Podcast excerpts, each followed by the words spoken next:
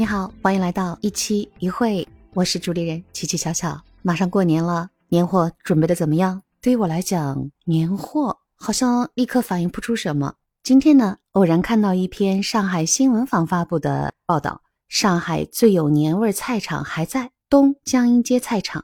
哎，点开看后呢，照片上头顶上方挂着一排排的香肠、鳗香、腊肉、腊鸭，一下子我觉得真的这就是过年的感觉。东江阴街菜场年味太足了，那些曾经住在附近、已经搬迁的市民，专程的跨过大半个上海来这里采购。有一位曾经住在附近，现在已经搬到奉贤的一位阿姨说，她一大早特意坐地铁赶来东江阴街菜场，就是为了订购一条过年吃的鳗香，每年都来这里买的。上海的年货啊，必须有鱼嘛，年年有余。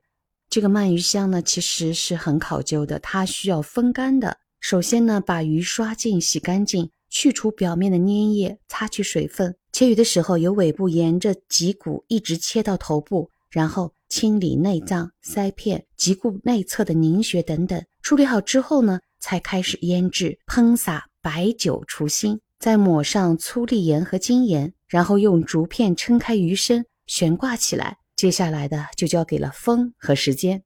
摊主告诉记者，可以整条订购，也可以买切好块的。这种正宗的青鳗干要卖一斤八十元。为什么说的这么仔细呢？因为本小主喜欢母香鳗香，因为它操作很简单，买回家以后呢，洗干净清蒸就好，放点料酒、生姜就很香很好吃了。吃不完的话呢，还可以放在冰箱里冷冻保存。它里面还写了一个，也是我很有记忆的他菜，它是平铺开来，寓意就是塔塔普，可以理解为每年的收获是很满足的、很充足的。这个塔菜呢，其实可以和冬笋搭在一起，叫塔菜炒冬笋。大家好像还可以加点年糕，那么更加好的寓意就是年年高升。过年了，大家都讲究个寓意。说到这些呢，我突然想起了我的妈妈，因为在疫情前呢，他不太跟我开口，但是呢，过年前他一定会给我讲。他说他想去我们家附近的浦东大道上。当时的浦东大道其实都是挖地铁，哎呀，那个路很难走的。有一个很大的农贸市场，我妈妈也会到那里去采购。疫情以来，一直没让老人家去过，已经三年没去了。像老一辈的人，在他们的记忆当中，过年了就会去采购这些鳗香啊、腊肉啊，同时他们也喜欢在这种农贸市场里亲临现场。他们和我们不同，他们很喜欢在这个菜场里自己去触碰、去眼睛看、去选择整个这样的一个采购的乐趣。对他们来讲，这些的饮食，刚才说的腊肉啊，这些他们已经不太吃了。但是呢，过年了就不一样，在他们记忆当中，过年呢就应该去采购这些东西。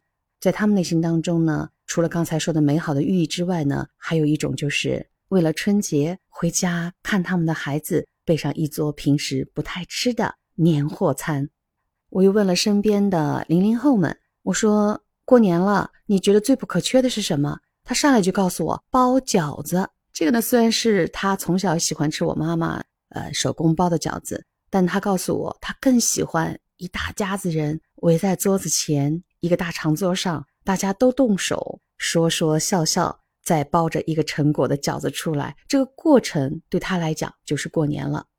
对我来讲呢？这个年货里关于吃的，我会买水果，我特别在意把水果备得足足的。还有就是刚才提到里面，我可能会买年糕，这个因为烧法比较简单。再一个，对我来讲，年货不是光买吃的，我可是家里的氛围担当。我喜欢买一些门贴，这个呢就是不是什么福到，而是在网上精选一些当年的这种呃属相的、可爱的、可以动的那种门贴。再有就是窗贴，窗贴现在很多都是很好用的，就是那种玻璃上的静电贴嘛，嗯，也很方便。这个家里的氛围要出来。